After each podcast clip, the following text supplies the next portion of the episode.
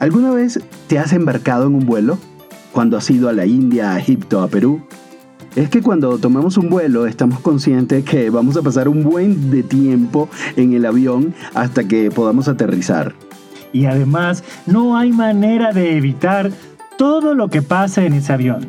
Debo vivir el proceso completo y necesario para llegar a mi destino. ¿Te guste o no la comida? ¿Te guste o no la comida? O esa persona que veo que está llegando y parece que se va a sentar a mi lado. ¡Obvio! Sí, es una persona que a veces ocupa más espacio. A veces ocupa más espacio o a veces parece que tiene algunos olores diferentes. Sí, eso, o a veces habla demasiado. A veces habla demasiado o a veces es un poco inquieto.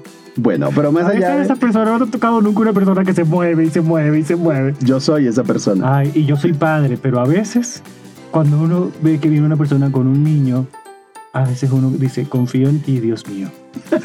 Bueno, después de todos estos comentarios políticamente incorrectos de quién se sienta al lado tuyo del avión, pero además que muchos de nosotros pensamos, nos vamos a la experiencia. Es que tomar un avión es un completo acto de fe. Hay muchos elementos que entregamos al poder superior, llámese piloto, condiciones ambientales, mantenimiento del avión o en un nivel más superior a Dios. Claro, porque uno no anda pidiéndole, a ver, me trae las credenciales del piloto, a ver si está calificado y quién lo calificó y dónde se formó para saber si puede llevar a destino este avión. Es que estaba pensando precisamente eso. Uno no ve, han checado el avión hoy, ¿no? A ver, a ver, ¿cuánta, ¿cuál es la calificación del piloto, por favor? No, realmente es un acto de fe. Hay, Pero- una, hay una cosa que yo nunca he entendido. Cuando el piloto se presenta, ¿por qué con la tecnología que tenemos hoy en día nunca se escucha bien ningún anuncio? ¿Por qué? Es que suena así como, hola, soy, soy su piloto y lo voy a acompañar". Y luego vienen los pilotos parlanchines que lo que hacen es hablar y yo digo, pero ¿cuándo se va a caer? Bueno, pero ¿a ¿dónde te va todo? Volvamos esto? al punto, volvamos al Volvamos al punto que estamos como el piloto presentándose en el avión. Es que esto es un ejemplo claro de que como hay muchas cosas en la vida que nosotros simplemente dejamos que escapen de nuestro control. Por más que creemos controlar, sí, ego. Por más que quieres controlar, no lo controlas todo en la vida. Señor, su equipaje no puede ir en la, en la cabina. Oh Dios, no me gusta la Tiene comida. que checarlo. No, no, no. Y todo eso, ¿qué pasa? Andrés, todos ustedes que nos escuchan hoy, todo eso te genera algo dentro de ti. Cuando sueltas el control e incluso cuando controlas, te genera una cantidad de emociones dentro de ti, que es lo de lo que queremos hablar hoy. Ay, todas esas emociones sé que se activan en automático y uno trata de resistirlas y mientras más las resistes, más se activan en mí, en ti, todo. Es que en nuestro interior muchas cosas se mueven ante los eventos externos. Más aún si no procesamos adecuadamente todo esto que está pasando, como por ejemplo cuando estás abordando un avión. Michael, pero por suerte existe un elemento que puede ayudarnos a entender cómo estoy viviendo toda esta experiencia o cualquier experiencia y es nuestro mundo emocional. Y de eso queremos hablar hoy acá en Inner Fit, tu podcast para ir más allá. Yo soy Mike González. Y yo, Andrés Borrás, y hoy queremos iniciar un proceso e adentrarnos en el mundo emocional para conocernos, fortalecernos y recrearnos con toda la información que nos regalan nuestras emociones. Sí, las emociones que son nuestras interpretaciones de la información sensorial que recibimos del entorno, tanto del entorno como de nuestro mundo interior. O lo que es lo mismo, es la lectura que le damos a las sensaciones que estamos percibiendo, más sencillo. Claro, más sencillo. Y lo más importante de las emociones es que nos permiten accionar frente a las demandas de la realidad. Es la información que nos permite accionar. Es toda una cantidad de situaciones que se acumulan y nos dicen, a ver, es bueno que actúes de tal o cual manera. Claro, y algunas veces somos propositivos, es decir, que nuestra acción le suma al ambiente, o la mayoría de las veces somos reactivos, que estamos como en la defensiva de lo que está pasando, y todo esto viene de las emociones de la lectura que le damos al entorno, de la lectura que le damos a lo que está pasando. Y esa lectura va a estar matizada por nuestra historia, por nuestra relación, por cómo conocemos nuestro mundo emocional. De allí es que es muy importante que conozcamos este mundo emocional para tener una mayor idea de nuestra actuación en el entorno, de cómo hemos venido actuando, de qué cosas nos movilizan, de qué cosas leemos de una manera o de otra, y en especial para tener una gestión efectiva de esas mismas emociones. Y la gestión es súper importante porque lo que está buscando la, la emoción es atención, es ser atendidos. Y si nosotros tenemos toda nuestra atención ocupada en otra cosa, la emoción necesita ser atendida y puede desbordarse.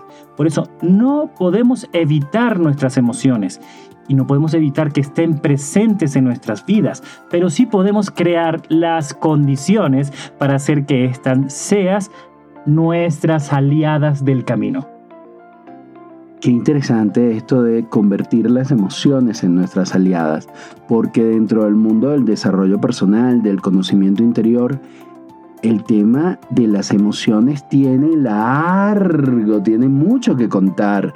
Es que además este mundo está centrado en conseguir la felicidad rápidamente y muchas veces deja de lado todo ese repertorio que nos otorga las emociones para leer la realidad. Es que muchas veces nos quedamos fijos en una emoción y solo leemos la realidad desde esa emoción y es como ver una realidad de un solo color. Por eso es muy importante si nosotros podemos administrar nuestros recursos emocionales, porque esto influye en la manera en cómo percibimos la vida, actuamos frente, frente a ella y manifestamos nuestra realidad. Y claro, como tú bien lo dices, sentir, el sentir es una condición inherente al humano. Nuestro lugar en el mundo está estrechamente relacionado con ese continuo percibir, reaccionar, elaborar, actuar. Esas acciones en donde el sentir nos marca la forma específica de crear, descrear o recrear. El sentir nos inspira y nosotros podemos sentir afinidad o sentir que de repente no somos tan afines y rechazamos alguna situación justamente por ese sentir que nos lleva a la emocionalidad. Y todo esto es lo que en el proceso Recreate llamamos empatizar. Es reconocer qué te está haciendo sentir la situación, entendiendo que desde que somos niños estamos sintiendo y desde que somos niños estamos nombrando la realidad más desde el sentir que desde el intelecto. Me encanta eso desde que somos niños, porque como decíamos al inicio de hoy, de este capítulo de hoy, em, ese sentir, si no tomamos conciencia, se queda ahí esperando ser atendido. Y mucho de nuestro sentir que viene de ese mundo infantil se queda todavía a lo largo de nuestras vidas esperando ser atendido una y otra vez.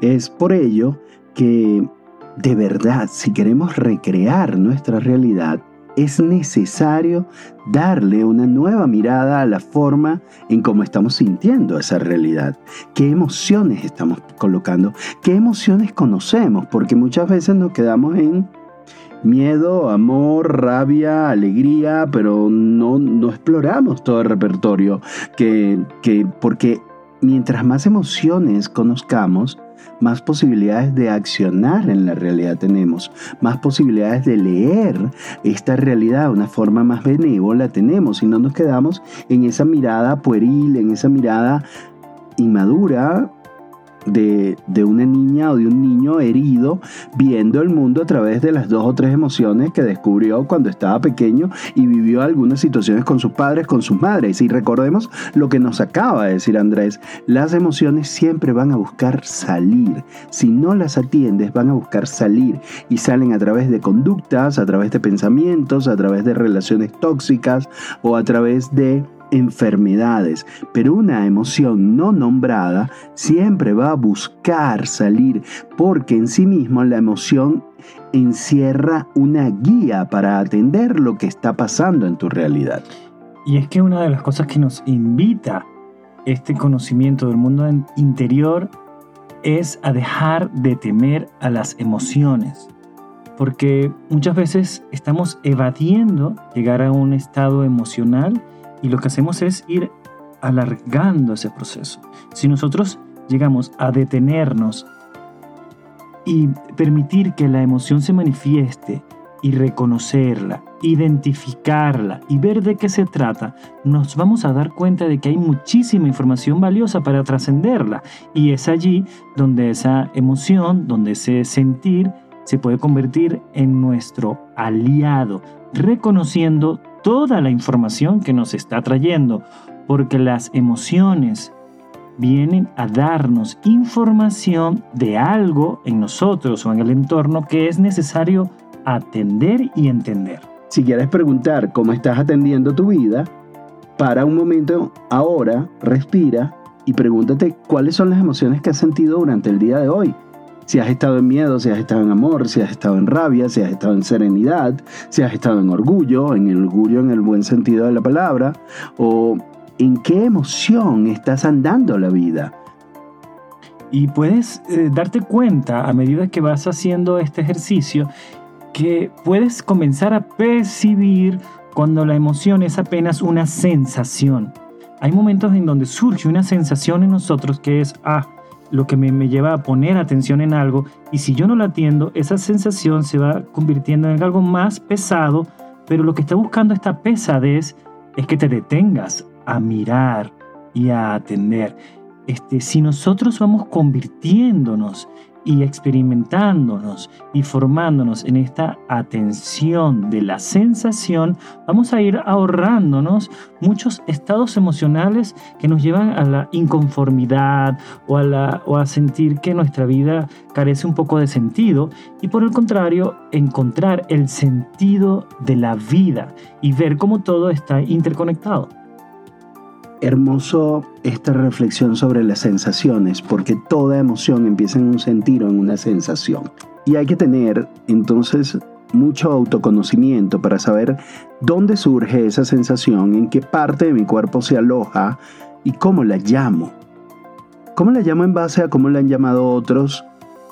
Básicamente nuestros familiares, nuestros cuidadores primarios, y cómo ha sido mi relación con, esa, con ese sentir, con esa sensación.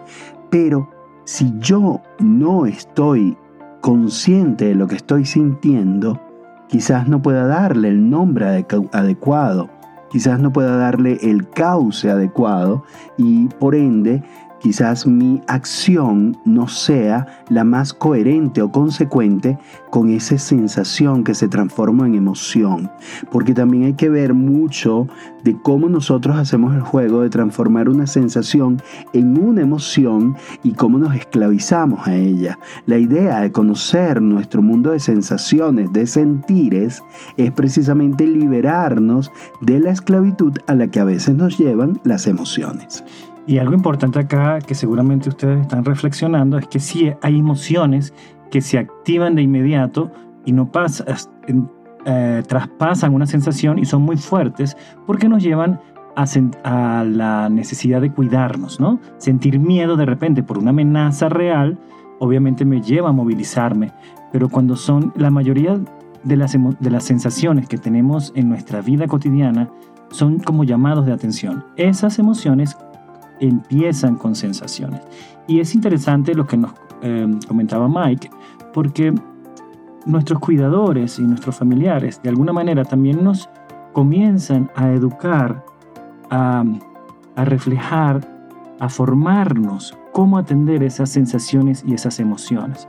Entonces, en el momento en que yo me di cuenta, incluso cómo donde yo crecí, se gestionaban las sensaciones y las emociones, me van a dar ideas quizás de cómo yo estoy atendiendo mis emociones y mis sensaciones, porque es el lugar que tuve acceso para esa gestión. Y si estuve allí es porque fue perfecto para mí, pero tengo también las oportunidades ahora para hacerme consciente, responsable y liberarme de formas que aprendí que no tienen necesariamente que ver conmigo. Y Andrés, y todos ustedes, quizás es el momento perfecto para liberarte de ese lugar conocido que no necesariamente tiene que ver coherentemente con la emoción. Porque si a ver vamos, cómo en nuestros entornos hemos gestionado las emociones o han gestionado las emociones, muchas veces el amor no se parece al amor o a lo que debería ser el amor. Entonces te dicen, ah, por amor te sacrificas, por amor repites, por amor honras. Y, ojo, es el momento de decir, ya va, ¿esto es amor realmente? ¿O este era un miedo convertido en amor? ¿O esta era una rabia convertida en amor? ¿O hay familias que no dejan pasar la alegría, que no dejan pasar la felicidad, que que quieren estar honrando la tristeza porque venimos de ancestros tristes y es que el mundo emocional empezamos a revisarlo implica también revisar el mundo ancestral emocional de nuestros familiares de nuestros familiares de, nuestro, de nuestros ancestros porque como ellos hayan gestionado sus emociones nosotros terminaremos gestionando nuestra realidad si lo hacemos de forma inconsciente. Si lo hacemos de forma consciente es una excelente oportunidad para limpiar, para sanar, para soltar ataduras que, no nos están permitiendo ver la realidad de la forma más nutritiva. Hay unos amigos y unos familiares de unos amigos. Sí, eso no nos pasó a nosotros. que buscaban atención a través de la demanda. Este, y esa demanda iba acompañado con una sensación de, de víctima. Cuando te sientes en víctima es como la necesidad de manejar un poco también como la culpa, ¿no? De yo tengo la culpa, tú tienes culpa y a través de eso tengo atención, pero a través de eso tengo castigo. Es una, a veces nuestras familias o nuestros entornos manejan eh, situaciones emocionales bastante elaboradas. No, no, es que aquí estamos entrando en temas para otros podcasts que es así como la toxicidad conocida, pero no nos vamos a meter de lleno con esto, pero quiero, quiero venir a este punto de de, la gestión emocional, de la determinación y de la ganancia secundaria de una emoción. Porque muchas veces nos quedamos atrapados en, el gran espectro emocional, nos quedamos solo atrapados en el miedo, en la rabia o en, en el desasosiego porque son emociones que nos aportan algo. Son emociones que tienen rating. Claro, o sea, en, el, en el Netflix emocional, ahí la gente, ah, la, serie del miedo, la serie del amor, la mayoría va a elegir a la serie del miedo. Por supuesto que elegimos el amor, el drama, estas emociones, estas series que son ahora, que cuando yo veo estas series que son de que del, del robo y que además matan a uno y uno se vuelve aliado del protagonista, pero que es el que está robando algo pero está justificado a robar y entonces no quiero que lo roben y de verdad se mueven una cantidad de emociones en mí que parece que soy adicto a ellas. Y te, ay, es que este punto de la ganancia secundaria te genera una neuroquímica y sí eres adicto a las emociones, Andrés. Sí eres adicto a un tipo de emoción. ¿Por qué?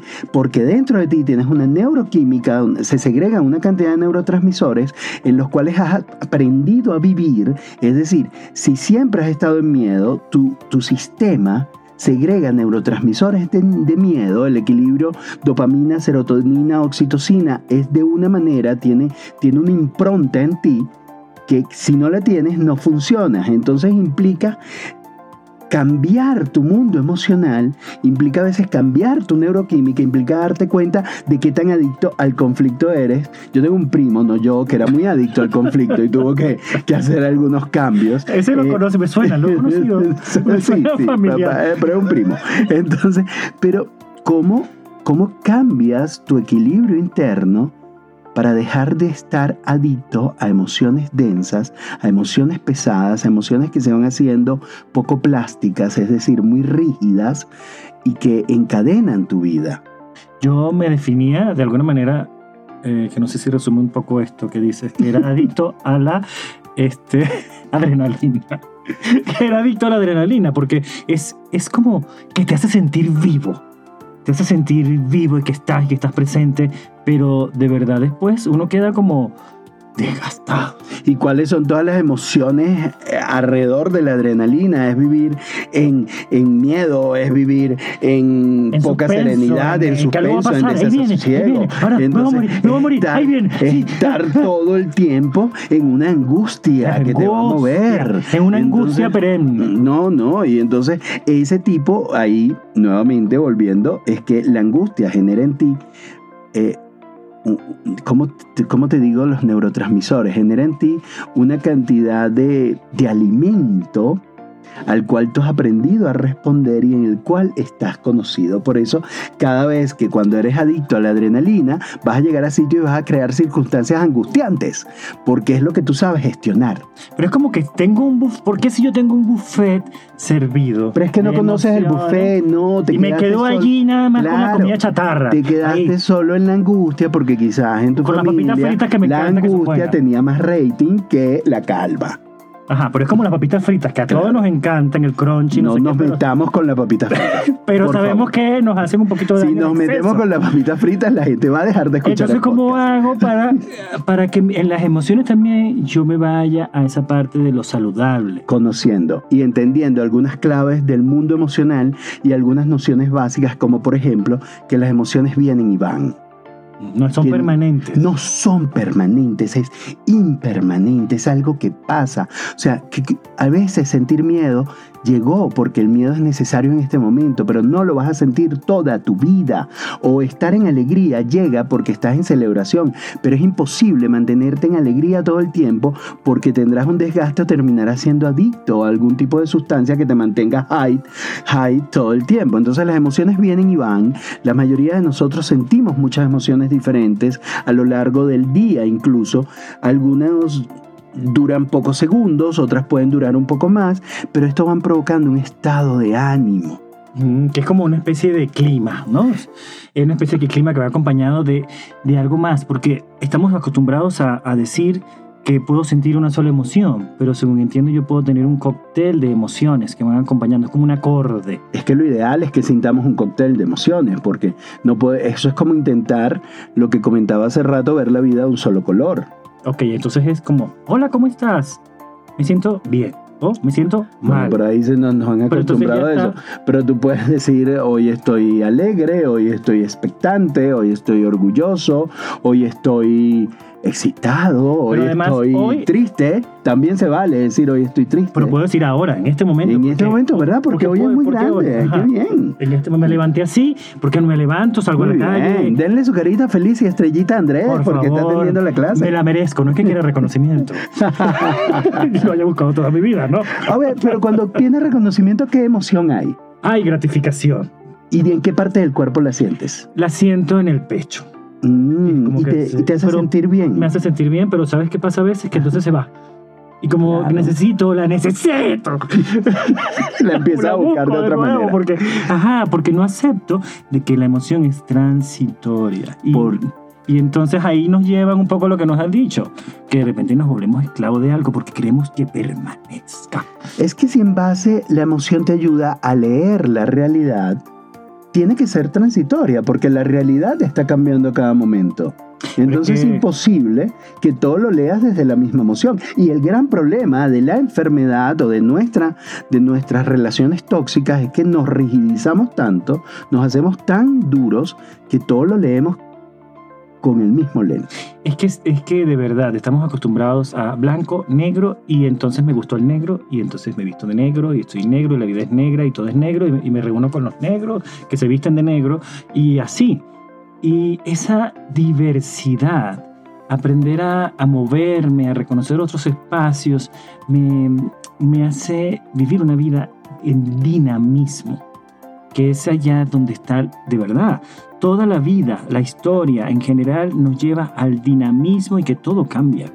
El logo de recreación del ser son giros que se están moviendo, son espirales girando y moviéndose porque la vida es movimiento y en esta diversidad hay otro, otra clave del mundo emocional que hay que reconocer, que es que las emociones pueden ser leves, intensas o cualquier opción en el medio. O sea, son buenas y malas. Sí, hay emoción. Ya va, ya va, ya va. No, no, me, fui, me fui, me fui. No, ya va, ya va. Hay emociones que pueden ser buenas, hay emociones que pueden ser desgastantes, hay emociones que pueden responder en un momento. Si lo dejamos en buenos y malos, lo estamos minimizando. Claro, por aquello de que decíamos me siento bien y me siento mal, pero es que al final toda emoción tiene un mensaje, toda una emoción tiene es un indicador que me va a llevar a algo, que me quiere manifestar algo que debo atender. por eso... Cierto, no puede haber una emoción mala, solamente hay algo que se está volviendo denso, que me está haciendo detenerme para revisar. Y hay emociones que son de esas densas que son coherentes con el momento que puedo estar viviendo. Como si siento miedo y es una amenaza real y es algo que tengo que entender, pues es lógico que tenga miedo. Si acabo de tener una pérdida, si siento que perdí algo, si hay un familiar que, que le sucedió algo, es lógico que sienta tristeza, que no debo de evadir, porque también está la, esa sensación de evasión y salir corriendo de la densidad. Es que por eso aprender a expresar las emociones de forma más o menos coherente con lo que está pasando es una gran habilidad, es una gran herramienta para nuestra vida, porque no solo expande nuestro poder personal, nos ayuda a poner en perspectiva muchas voces internas, que son temas que hemos estado trabajando en los otros podcasts, y, y el mundo emocional o las emociones son como, como ese hilo conductor a veces es nuestro diálogo interior o a veces el ejercicio de nuestro poder personal. Y hay algo interesante. Cuando comenzamos a hablar, eh, Mike y yo hace ya 20 años, cuando empezamos con el proceso Recreate. Cuando estábamos en el preescolar. Estábamos, bueno, se llamaba Nuevo Centro, allá en, eh, en Caracas. Em, recuerdo, por ejemplo, que siempre yo tenía como una tendencia. Yo mm, estaba como una emoción y me llevaba como la densidad y me regocijaba como una nostalgia, una tristeza y un no merecer, como que si yo necesitaba estar allí, era como, una, como que si yo había un estado frecuente en mí que era como estar cerca de la culpa. Y era como que yo entonces no merecía, era como eso que hablan, que lo podemos trabajar en otro momento, del síndrome del impostor, como que no merezco. Entonces como no merezco, yo debo estar en escasez, en tristeza, en melancolía. Y debe ser un poco lo que pasa también con personas que están en, en otra rama, que es la autoexigencia. Cuando estás en autoexigencia, necesitas exigirte tanto que no mereces. Entonces te lleva a un estado emocional que es como de autocastigo. Y, y yo reconozco que estuve allí mucho tiempo hasta que Em, comencé a tomar conciencia de, la diversidad del estado emocional y entender que puedo salir de esa zona conocida emocional. Sí, es que ahí volvemos al punto de que crees que tu estado de ánimo es la realidad y que crees que debes o que hay que permanecer en ese estado de ánimo. Desde este punto de las adicciones a emociones tóxicas o a emociones densas, porque si bien no hay emociones buenas o malas, yo sí creo que hay reacciones buenas o malas, buenas o malas, o coherentes o incoherentes, o tóxicas o saludables sobre ti de esos estados emocionales. Si te metes en un estado emocional que es un juego en el cual tú te crees que eso es tu identidad, en el cual tú te crees que eres tu tristeza o eres tu, tu sensación de estar inadecuado, o incluso te crees que eres tu felicidad, eh, te estás perdiendo toda la realidad. Pero ahorita que lo estás mencionando, logro ver que esos estados eran común en donde yo crecí. Entonces incluso eran invisibles para mí, para mí la vida era así.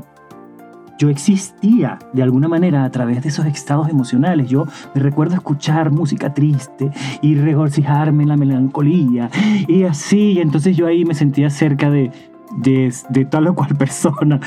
Y, y ahora que lo veo es, es que son como áreas ciegas porque estás, es como un pez que está en el agua, que no sabe que está en el agua y que hay algo más. Yo estaba nadando en lo conocido. Pero es que, ¿qué fue lo que pasó? Que tú expandiste a través de muchas cosas, de terapias, de los viajes maravillosos, de las travesías con recreación del ser, de procesos personales muy fuertes, expandiste tu, tu vocabulario emocional. Y al expandir tu vocabulario emocional, el mundo se te hizo más grande, la capacidad de sentir se te hizo más grande, tu, tu corazón se hizo más amplio. Y es lo que nos pasa a todos. Todos hemos estado en algún momento sintiendo algún tipo de emoción. Y al sentir algún tipo de emoción, creemos que esa es la realidad, pero estimular la capacidad de empatizar, estimular la, la conciencia emocional estimular la conciencia emocional va más allá y es lo que nos permite recrear la vida, es lo que permite saber que evidentemente todas las emociones nos dicen algo acerca de nosotros mismos y de nuestro momento actual, de lo interno, de lo externo, del pasado, del presente y del futuro. O sea, cuando cuando nos resulta difícil aceptar lo que sentimos, es el momento perfecto para juzgar un poco, para mirar qué es lo que está pasando y para saber si es coherente lo que estoy sintiendo o si simplemente estoy repitiendo la emoción porque no conozco otra. Y eso es lo que nos lleva a las enfermedades, eso es lo que nos lleva a sentirnos fracasados, eso es lo que nos lleva al decaimiento. Durante mucho tiempo yo crecí en la emoción de ira y a pesar de que y era totalmente incoherente conmigo porque, porque mostraba una cara súper feliz con todos y era súper eh, niño bueno, complaciente y, hacía todo lo que, lo que el mundo me pedía y yo estaba iracundo por dentro. Y entonces en, el, las primeras de cambio, cuando, cuando me tocaba mucho la herida salía la ira porque era lo que había en mi corazón. Y recuerdo a Alba Mora como nos decía que cuando tú exprimes un jugo de naranja que sale, una naranja que sale, jugo de naranja. Y cuando cuando a ti la realidad te exprime, lo que sale es lo que está en tu corazón. Y a veces esa emoción es conocida porque a mí la ira así como la, emoción, esa, esa nostalgia de tus canciones te llevaba a un lugar conocido, a mí la ira me llevaba a un lugar conocido y me daba además la excusa para mantenerme en este lugar en donde estaba y con esta visión. Entonces, al incorporar nuevas emociones, al conocerlas en mí, pude, pude limpiar incluso zonas de mi cuerpo, es decir, ya mi corazón está este corazón apretado lo puedo abrir y lo puedo liberar. Y de eso se trata, ampliar el vocabulario emocional. Sí, me imagino perfectamente eso que dices como aprender a discernir, a, observar, a observarme para poder elegir. Es que hay un punto en donde tomamos em, las acciones en automático, que es lo que llamamos reacción, ¿no? que estamos acostumbrados en un nivel de sobrevivencia, porque cuando estamos en esas, en esas emociones, estamos sobreviviendo, porque no estamos en un estado emocional que nos lleve más hacia la paz, hacia la conciencia. Y lo que nos invita esta, esta primera parte de, este, de estos capítulos de, de nuestro mundo emocional es a tomar conciencia de empatizar con mis emociones, de identificar mis emociones y dónde están mis emociones. Cómo, cómo estoy viviendo mis emociones, a dónde le estoy dando lugar y dónde permanezco la mayor parte del tiempo, que es este juego que quizás al principio nos tiene como atrapados y cómo yo puedo después comenzar a salir de él. Pero lo primero que hay que hacer es reconocer cómo estoy jugando con mis emociones. Es por eso que si quieres mirar cómo está tu realidad, puedes entonces empezar a hacerte estas preguntas que ahora nos regala Andrés. Y puedes empezar a crear una conciencia emocional, porque la conciencia emocional nos conduce a empatizar, a mirar nuestro sentir para así conocernos y aceptarnos a nosotros mismos, aceptarte a ti con todo lo que puedes sentir y con todo lo que estás sintiendo y con todo lo que vas a sentir. Aceptar a las demás personas, aceptar las circunstancias de la vida. Así que es preguntarnos cómo puedo ser más consciente de mis emociones. Y para ello te tenemos tres sencillos pasos. Lo primero es observa lo que sientes en diferentes situaciones durante el día y haz de esto una práctica diaria. Puedes notar que te sientes emocionado o emocionada después de hacer planes para ir a algún lugar con algún amigo, alguna amiga, o que te sientes nervioso antes de un examen. Puedes sentirte relajado cuando escuchas música, inspirado por una exposición de arte, o contento cuando un amigo te dice un cumplido te dice algo bueno sobre ti, te reconoce, te hace presente. Simplemente observa cualquier emoción que sientas y dale un nombre, un lugar a esa emoción en tu mente. Hacer esto solo toma unos pequeños segundos, pero es una práctica que te puede traer amplios beneficios. Date cuenta de que cada emoción pasa y deja espacio para la siguiente experiencia. Deja espacio para compartir tus sentimientos con las personas más cercanas a ti. Esta es la mejor manera de practicar y poner las emociones en palabras. Muy importante. En la medida que ampliamos nuestro vocabulario emocional, se nos genera una habilidad para sentirnos cerca de nuestros amigos, de nuestras parejas, de nuestros padres, de nosotros mismos, de cualquier persona que esté en la realidad y podemos compartir nuestros sentimientos. Cuando compartimos algo muy personal, hacemos que, que nada se enquiste en nuestro ser y le damos fluidez a la emoción en la vida cotidiana. También reconoce cuáles son esas conductas asociadas a tus sentires, a lo que sientes. Date la oportunidad de conocer cómo las emociones influyen en tu gestión de la realidad, cómo tus emociones crean y pueden tener el control de tu realidad, cuántas de ellas provienen de situaciones externas y cuántas de situaciones internas. Porque quien conoce cómo actuar en base a lo que siente, resulta ser siempre más asertivo en sus acciones. Entonces, observa, comunica y reconoce. Es un buen plan para crear conciencia emocional y para poner a ampliar tu paisaje emocional. Porque, al igual que cualquier otra cosa en la vida, cuando se trata de emociones, todo mejora con la práctica. Y es muy importante. Volvemos, no existen emociones buenas o malas.